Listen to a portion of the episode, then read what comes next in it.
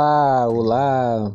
Sejam todos bem-vindos ao podcast número 10, podcast número 10 da lição da Convenção Batista Fluminense, revista Palavra e Vida a respeito da vida de Paulo, cujo autor pastor Isaltino Gomes Coelho Filho, deixando esse legado tremendo que tem fortalecido muito a vida da nossa igreja e eu tenho tido o privilégio como educador religioso da, da IBN, da Igreja Batista da Esperança em Nova Iguaçu, o privilégio de divulgar, de multiplicar a respeito desta obra maravilhosa do pastor Isaltino Gomes Coelho Filho a respeito da vida de Paulo. Nesse trimestre, essa lição de número 10, podcast 10, texto falado e o tema muito atual, a resistência a resistência às heresias, tá? Tema extremamente atual.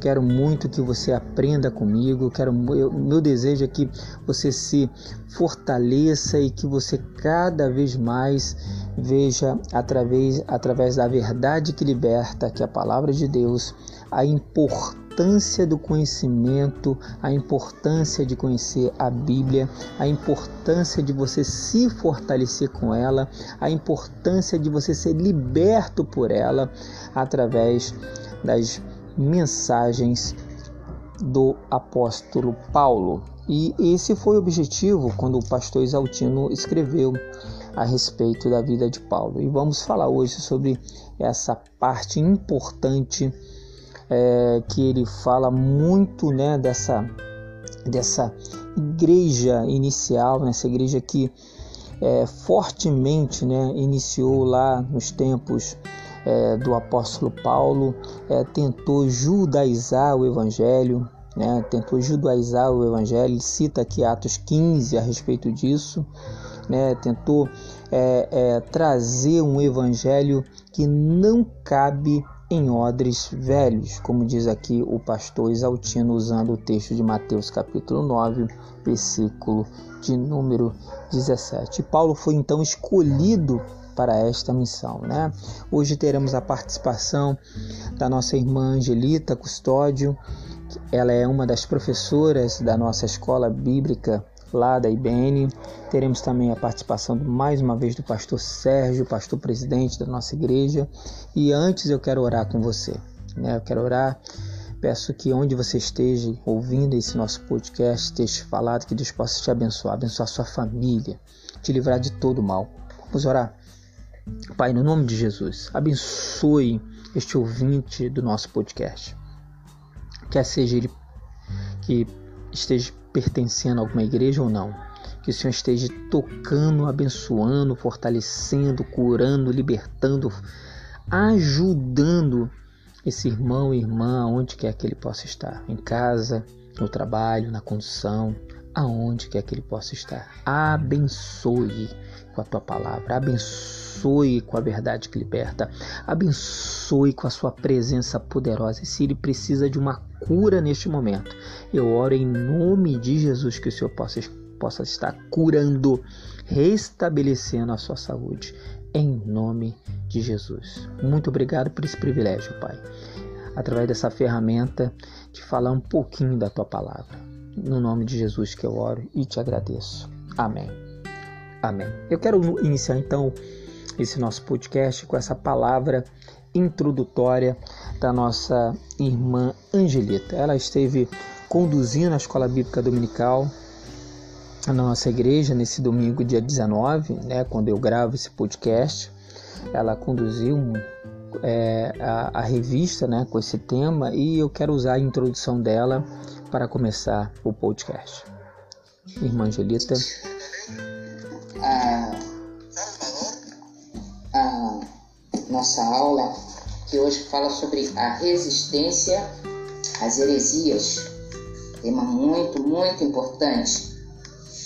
E vamos já estar abrindo as nossas Bíblias em 1 Coríntios. Amém? 1 Coríntios, capítulo 2, versículos de 6 a 16. Graça e paz, amados irmãos. Graça e paz. Que assim diz a palavra do Senhor. Fala sobre a sabedoria procedente do Espírito. Entretanto, falamos de sabedoria entre os que já têm maturidade, mas não da sabedoria desta era ou dos poderosos desta era, que estão sendo reduzidos a nada. Ao contrário, falamos da sabedoria de Deus, do ministério que estava oculto, o qual Deus preordenou antes do princípio das eras, para a nossa glória. Nenhum dos poderosos desta era o entendeu, pois se os tivessem entendido, não teriam crucificado o Senhor da glória. Todavia, como está escrito, olho nenhum viu, ouvido nenhum ouviu, mente nenhuma imaginou o que Deus preparou para aqueles que amam, que o amam. Glória a Deus. Mas Deus o revelou a nós por meio do Espírito.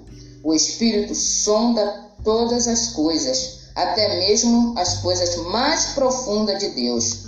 Pois quem conhece o pensamento do homem, a não ser o espírito do homem que nele está? Da mesma forma, ninguém conhece os pensamentos de Deus, a não ser o Espírito de Deus. Nós, porém, recebemos o Espírito do mundo, mas o Espírito procedente de Deus, para que entendamos as coisas que Deus nos tem dado gratuitamente. Nelas também falamos, não com palavras ensinadas pela sabedoria humana, mas com palavras ensinadas pelo Espírito, interpretando verdades espirituais para, que estão espiritu... para os que são espirituais. Quem não tem o Espírito não aceita as coisas que vêm do Espírito de Deus, pois lhes são loucura e não é capaz de entendê-las, porque elas são discernidas espiritualmente. Mas quem é espiritual discerne todas as coisas, e ele mesmo por ninguém é discernido, pois quem conheceu a mente do Senhor para que possa instruí-lo? Nós, porém, temos a mente de Cristo. Amém? Oh, aleluia!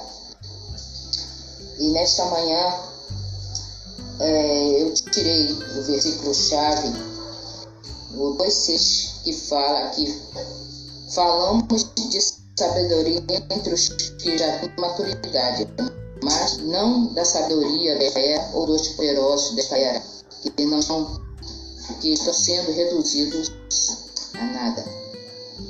Um dos méritos desse estudo de Paulo foi tirar o cristianismo do casulo, o judaísmo e torná-lo uma fé universal. O Evangelho é o vinho novo que não cabe em odres velhos. Mateus 9,17. Paulo foi escolhido para esta missão. Está lá em Atos 9, 15 e 16. Ele lutou fortemente com os que queriam judaizar o Evangelho. Atos 15, 1 e 3. Ele entendeu que o Evangelho era algo novo e continuava a revelação dada aos pais, mas descontinuava o judaísmo. Vamos ver aqui algumas características do apóstolo Paulo, né? Que a, a, a leitura do estudo diz que Paulo é um misto de evangelista, missionário, é, teólogo e apologista. E vamos, eu tirei aqui as características dele, né? Por que evangelista?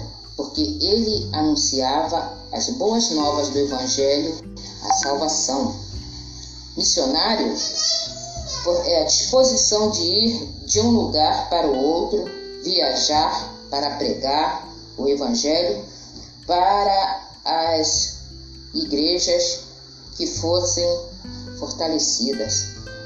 Ele é teólogo, ele tinha condição de fazer a decodificação naquele momento histórico da mensagem de Deus, presente no Antigo Testamento que apontava para Cristo.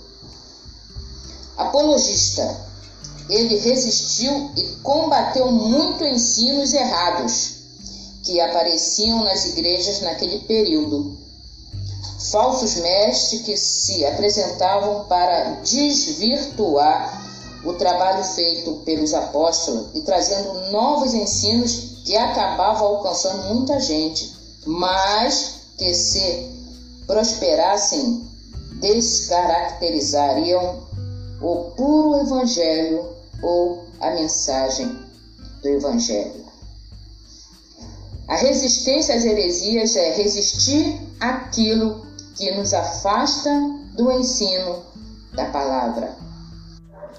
Muito obrigado, irmã Angelita Custódio, pela sua bela introdução, falando a respeito do apologista, aquele que defende, aquele que enaltece a Cristo, que enaltece a mensagem de Jesus e a sua pregação. É como o próprio pastor Isaltino fala, a sua pregação era muito bem definida e ele não permitia sua distorção, a distorção da mensagem do Evangelho expressada claramente. Né? Eu quero citar aqui um dos versículos de 1 Coríntios, né, capítulo 15, versículos 3 e 4, que diz: Porque primeiramente vos entreguei o que também recebi, que Cristo morreu por nossos pecados, segundo as Escrituras, e que foi sepultado e que ressuscitou ao terceiro dia, segundo as Escrituras. 1 Coríntios, capítulo de número 4, versículos 11 e 13 diz: Até e é, até está presente, ora sofremos fome, sede, estamos nus e recebemos bofetadas e não temos pousada certa nos afadigamos trabalhando com, os nossos, com as nossas próprias mãos, somos injuri, injuriados e bendizemos, somos perseguidos e sofremos, somos ah, blasfemados e rogamos até ao presente. Temos chegado a ser como lixo deste mundo e como a escória de todos. 1 Coríntios capítulo 4, versículos 11 e 13, uma mensagem, a mensagem bem definida, clara, que não permite distorção. Hoje, diz aqui o pastor Isaltino, teremos Hoje veremos o apologista Paulo. Nossa época, diz aqui esse comentário bem interessante, pastor Exaltino. Pense, meu irmão, nossa época é de condescendência, né? O que é condescendência, né? É flexibilizar o discurso, ser um pouco mais tolerante. O politicamente correto impõe concessões que desbotam o evangelho. É difícil hoje afirmar convicções. É difícil hoje você se posicionar. Eu entendo isso, meu irmão, porque a gente precisa seguir o exemplo de Paulo que de forma dura e clara defendeu o evangelho de Cristo. É difícil hoje afirmar as convicções. Este autor tem lido obras, ele diz aqui pastor Exaltino, teológicas em que se fala muito do olhar do outro né, o chamado eufemismo, né, é, para dizer que a opinião do outro vale tanto quanto a nossa, né?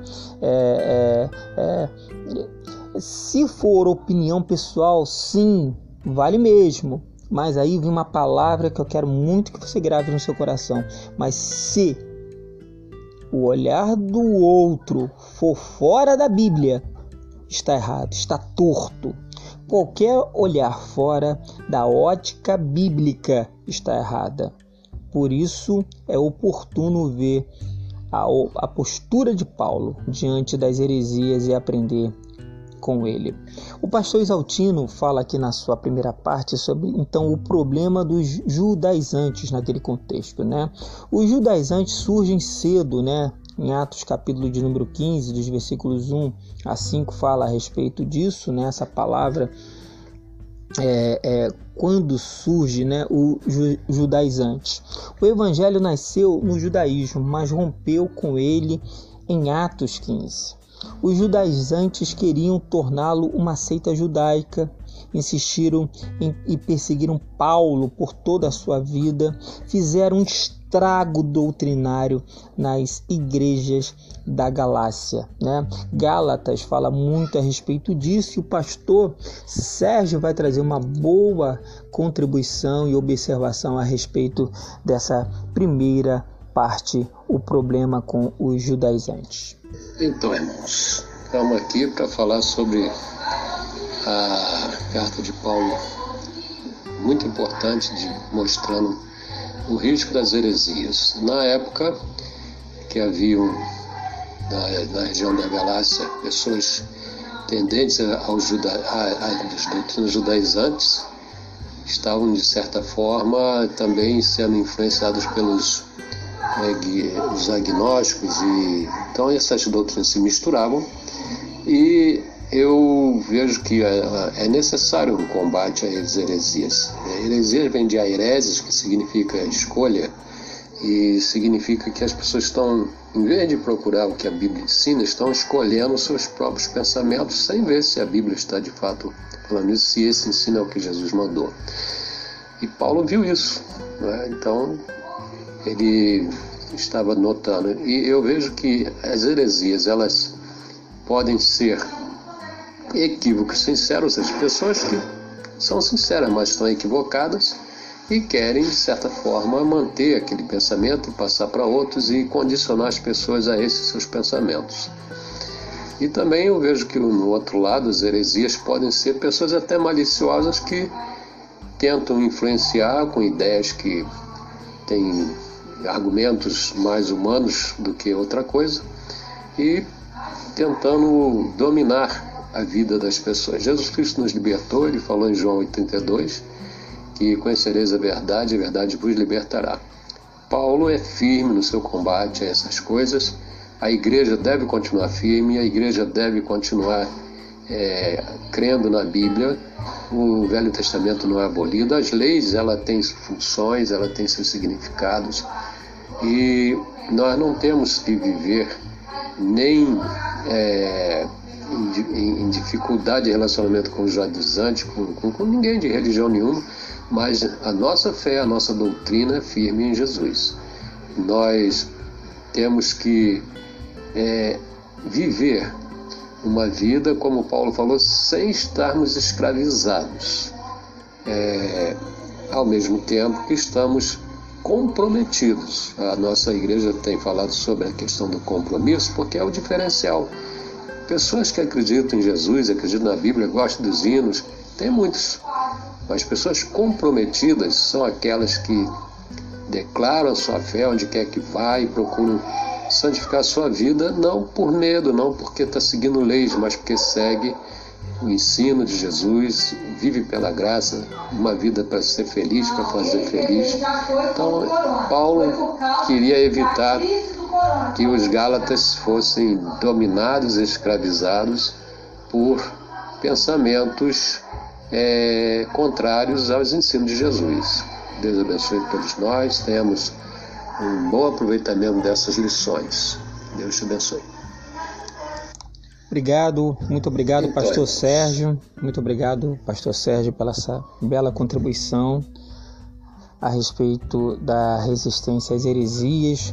Eu agradeço muito a Deus pelos professores da nossa escola bíblica lá da nossa igreja, Pastor Sérgio, irmã Neide, irmão Hamilton e a irmã Angelita, que também contribuiu na lição de hoje. Né? Então, o pastor fez um, um, um belo resumo então eu vou caminhar já para a parte final da revista que fala sobre a grande intervenção de Deus na história. Né? Jesus veio na plenitude dos tempos. Né? Ele começa aqui, o pastor Isaltino, falando a respeito disso. Jesus veio na plenitude dos tempos. Mais tarde, alguém dirá que ele é o clímax da revelação, Hebreus capítulo 1, versículos 1 e 2, que diz: Havendo Deus antigamente falado muitas vezes e de muitas maneiras aos pais pelos profetas, a nós falou nestes últimos dias pelo seu Filho Jesus, a quem constituiu herdeiro de tudo, por quem fez também o mundo. Na transfiguração, ao tirar Moisés e Elias de cena, Deus disse para ouvir o seu filho, ouvir a Jesus, Mateus capítulo 7, dos versículos 1, 5 e 8, segundo Paulo, em Jesus Deus fez a sua mais espetacular intervenção na história. Por isso, Cristo é tudo em todos. Colossenses capítulo de número 3, versículo de número 11. Amém. Essa palavra é tremenda. E é, e é, e, é, e é, expressa a imagem de Deus, né? Colossenses 1,15. É, imagem é do grego eikon, espelho. Jesus é a face de Deus. É, Vê-lo, ver a Jesus é ver o Pai. Isso está lá no Evangelho de João, capítulo de número 14, versículos 8 e 9, né, quando tem aquele diálogo, diálogo com Felipe que Jesus responde: Quem vê a mim, vê ao Pai. Esta ideia era determinante da, da, teologia de Paulo e ele não abria mão dela. Nada era maior que Jesus. Isto era o antídoto contra as heresias.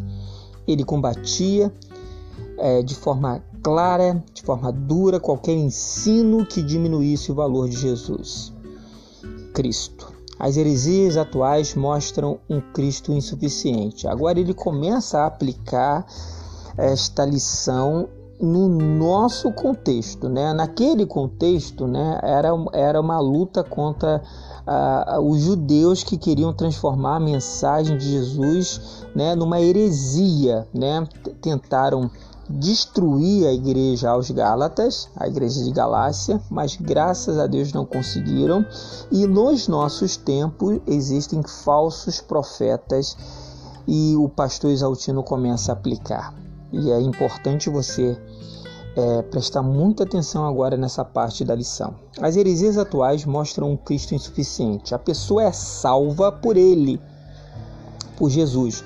Mas alguns dizem que a pessoa fica presa de demônios, presas de maldição de palavras, de maldição hereditária e precisa de reza forte, de um guru, de um bispo, de um pastor, de um profeta, de uma profetisa para quebrar as maldições. Que tristeza, diz aqui o pastor Isaltino. Que tristeza. Essa mensagem diz que o Cristo é fraco e demônios são fortes. Que heresia. Cristo salva a pessoa, entra em sua vida, mas não consegue transformá-la e nem, livrá-la do maligno. Pessoa se esquece de 2 Coríntios capítulo de número 5, versículo 17, que diz que em Cristo somos uma nova criatura. As coisas velhas já passaram, tudo se fez novo. Mas para algumas nada muda e só passa a ser nova mesmo quando alguém, um guru, um bispo, um pastor, um profeta, uma profetisa, só as pessoas pensam que só muda quando alguém quebra alguma maldição em sua vida. Nesta visão, o salvo precisa de alguma coisa além de Cristo. Eis aí a base das heresias: Cristo e algo mais. Não é suficiente só Jesus para alguns. Ele, Jesus, é a palavra de Deus. João, capítulo de número 1, dos versículos 1 ao versículo 14, que fala que o Verbo se fez carne e habitou entre nós. O clímax da revelação, Hebreus, capítulo de número 1, versículos 1 e 2, a expressa imagem de Deus, Colossenses 1, versículo 15, tem um nome sobre todo nome, Filipenses, capítulo de número 2, dos versículos 9 e 11, eu quero ler esta com você, Filipenses 2, dos versículos 9, 11, que diz: Por isso também Deus o exaltou soberanamente, ele deu um nome que está sobre todo nome sobre qualquer demônio, qualquer potestade, principado. Deus o exaltou de forma soberana. Aleluia. Para que ao nome de Jesus se dobre todo o joelho dos que estão nos céus, na terra e debaixo da terra.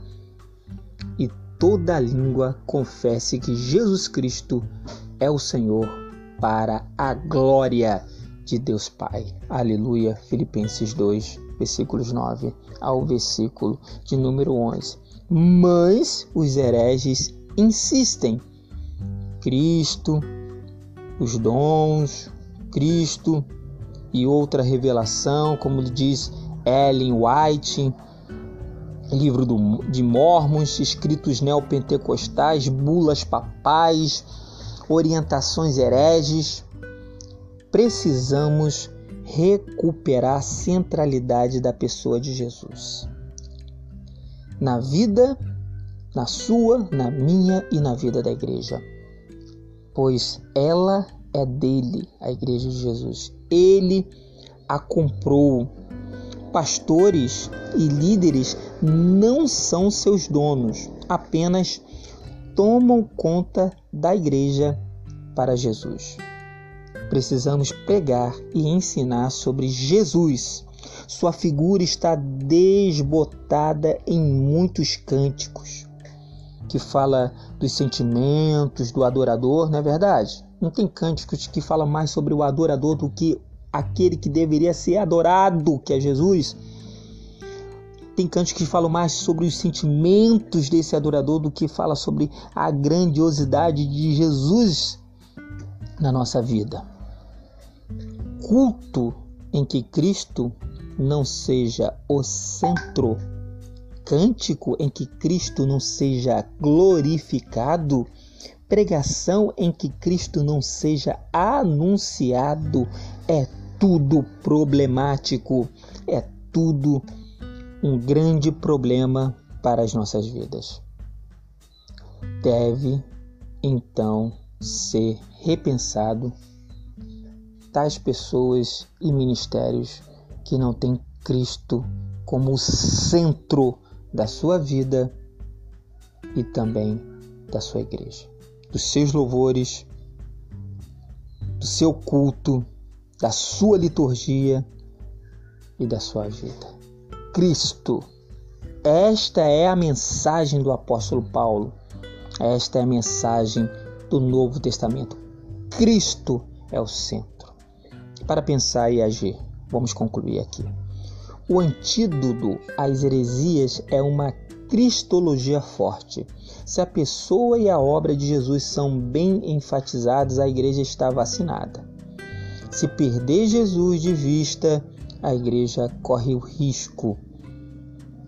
Por isso, fazemos três observações. Primeira, recuperemos o valor da cruz na fé cristã. Sim, na cruz, sim, na cruz sempre me glorio, diz o, o pastor Exaltino. Amarremos nossas, nossas igrejas à cruz de Cristo. 2. A igreja é um evento cristológico. Seu carro-chefe não é o louvor, não são as danças, nem o pregador, nem a sua eclesiologia. Cristo é a razão de ser da igreja e deve ser sempre assim. 3 e último. Nada além do Novo Testamento. Eu vou repetir. Nada além do Novo Testamento. Quem tem acompanhado nosso podcast a respeito da revista Palavra e Vida da Convenção Batista Fluminense a respeito da vida de Paulo, autor pastor Exaltino, tem ouvido várias vezes eu dizer que o Antigo Testamento aponta para a obra salvadora de Deus em Cristo Jesus nas nossas vidas. O Antigo Testamento aponta para o Novo, então nada além do Novo Testamento. Cristo é o clímax da revelação. E no dizer de Lutero, o canon dentro do canon a mensagem do Antigo Testamento dentro do, da própria mensagem, obedecendo a, a, a, o seu aspecto cultural do momento, a mensagem que servia para aquele momento e entendendo que ele está apontando para o Novo Testamento. Ele, o canon, o, o, o, Novo Testamento, o Antigo Testamento, ele é a chave para se entender as Escrituras. Sem ele, não há. Sem Jesus não há salvação. Sem o Espírito Santo não há entendimento e clareza desta mensagem poderosa. Que Deus abençoe a sua vida. Que Deus abençoe o seu coração e que cada, cada dia mais Ele nos faça crescer. Essa é a minha oração. Crescer na graça e no conhecimento do nosso Senhor e Salvador Jesus Cristo e que possamos ser libertos de, como o pastor Exaltino falou hoje, né, de símbolos judaicos ainda que persistem em algumas igrejas evangélicas. Né, alguns símbolos que não têm relevância nenhuma. Isso, como ele fala, é reduzir o evangelho. Né, quando as pessoas tentam colocar algumas, algum, alguns desses símbolos, algumas liturgias do Antigo Testamento no, no nosso dia a dia, nas nossas igrejas. Ah, Senhor, nos, nos, nos liberte disso. Nos liberte disso. Nos liberte de um pastor, de um bispo, de um pregador que quer ser mais do que o Senhor. O Senhor é tudo em nós. Pessoas que tentam colocar coisas no lugar de Jesus. Que a nossa vida esteja no centro da vontade de Deus, para que possamos experimentar a boa e perfeita e agradável vontade do nosso Deus através de Jesus. Estejamos no centro da sua vontade. Deus abençoe. Até o próximo podcast.